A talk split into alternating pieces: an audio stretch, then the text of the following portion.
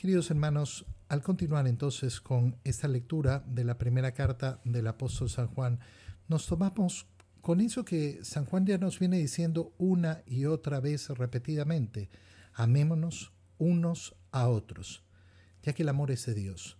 ¿Cuál es la manifestación verdadera, profunda, de que tenemos esa fe en el Señor? No hay otra, el amor, el amor. El amor que se manifiesta en ese amor a Dios, pero el amor sobre todo que se manifiesta día a día en el amor que nos tenemos entre los hermanos. Si no hay ese amor, no va a haber, no va a haber nada. Pero qué bonito además profundizar en estas palabras, amémonos unos a los otros, ya que el amor es de Dios. Y cuando hacemos una reflexión más profunda, ¿qué es lo que vemos? Yo tengo una capacidad de amar. ¿Por qué? Porque he sido creado a imagen y semejanza de Dios. Sí, he sido creado a imagen y semejanza de Dios y por eso puedo amar. Ahora, mi capacidad de amar, que es gigantesca, es enorme, es casi infinita, mm, es una verdadera belleza, pero siempre va a ser la capacidad de amar del hombre, siempre va a ser la capacidad de la criatura, elevada, elevada en su potencialidad porque ahora después del bautizo nos hemos convertido en hijos de Dios, pero un deseo muy profundo del corazón, un deseo muy espiritual. Y esa devoción al Sagrado Corazón de Jesús lo que nos hace es pedir, Señor, que yo logre amar no con mis capacidades, no con mi amor, quiero amar con tu amor. Quiero poder amar con tu amor, quiero poder amar con tu corazón, quiero poder entregar a mis hermanos tu amor, ser testigos del amor de Dios. Porque muchas veces nos vamos a topar con esas limitaciones humanas. Y vamos a decir, pero bueno, ¿y hasta cuándo? No se puede más, no se puede más.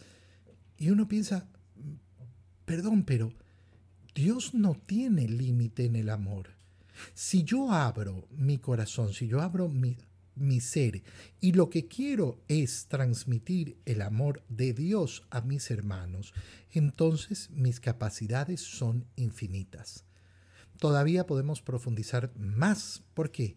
Porque nos dice que el amor es de Dios, es decir, lo podemos expresar de la siguiente manera. La fuente del amor es Dios. La fuente del amor es Dios. ¿Cuántas veces no bebemos de la fuente y nos conformamos solo con ese amor tan humano. Y por eso hay tantas personas que se quedan con un solo sentimentalismo respecto al amor. Y por eso creen que el amor se acaba. No, es que dejé de sentir. Claro, pero es que no absorbiste el amor de su fuente. Fuiste a tomar agua putrefacta cuando podías beber agua de fuente viva. La fuente viva del amor es Dios. Fíjate bien por qué fallan tantos matrimonios en el mundo.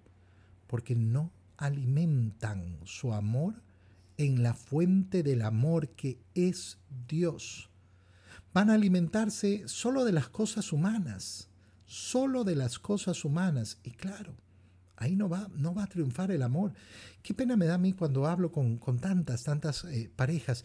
Y, esto es lo que descubrimos, y esto es lo que vemos, ¿no? Oye, pero, pero ustedes han tratado de llevar adelante una relación al, al puro nivel humano, pero nunca, nunca se han puesto a beber verdaderamente de la fuente del amor que es solamente Dios solamente Dios. Todo el que ama ha nacido de Dios y conoce a Dios. Fíjate por qué. Entonces muchos van a decir en este mundo que aman, pero no van a amar de verdad. ¿Y por qué no aman de verdad? Bueno, muy sencillo. Porque no se están alimentando de la fuente del amor no se están alimentando de la fuente del amor pleno y verdadero. Se están quedando entonces solo con esa gran limitación en el amor.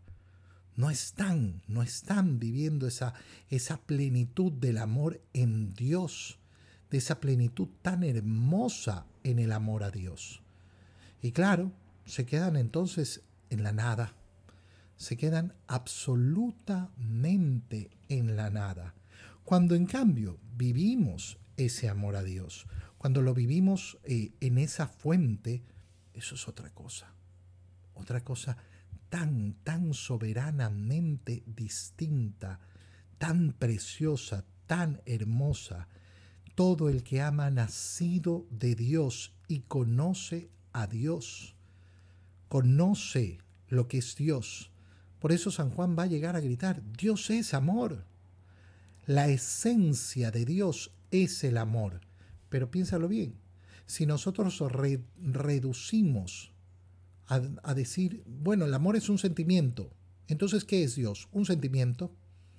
Lamentablemente eso es lo que viven muchos respecto a Dios. Y Dios es lo que yo siento. Y vuelven el amor siempre centrado en uno. Y no en esa relación que sale a la búsqueda, al encuentro de Dios. Quien no ama, no ha conocido a Dios porque Dios es amor. Quien no ama, quien no ama verdaderamente. Ahora, ¿cuál es la manifestación que nos ha dado Dios sobre el amor? Muy sencillo, el sacrificio. ¿Cómo nos ha entregado? Siempre nos entrega, siempre nos entrega, siempre nos entrega. Esa entrega se resume efectivamente en esa capacidad de sacrificio.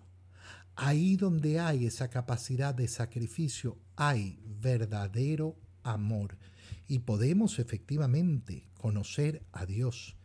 En esto se manifestó el amor que Dios nos tiene, en que Dios envió al mundo a su unigénito para que vivamos por medio de Él. ¿Cómo se ha manifestado el amor? Ay, me ha dicho una palabra linda. No. Ay, ha tenido sentimiento. No, me ha enviado a su único Hijo y nos lo ha enviado para dar la vida por nosotros. El sacrificio comprueba el amor Nadie tiene amor más grande que aquel que da la vida. El que está dispuesto a dar la vida, ese es el que está dispuesto verdaderamente a amar. El que no está dispuesto a dar la vida, no. Se quedará simplemente en, esa, eh, en ese amor, pero que no, no llega a ser amor. Por eso en esto consiste el amor. No en que nosotros hayamos amado a Dios, sino en que Él nos amó y nos envió a su Hijo como víctima de propiciación de nuestros pecados. Este es el amor de Dios.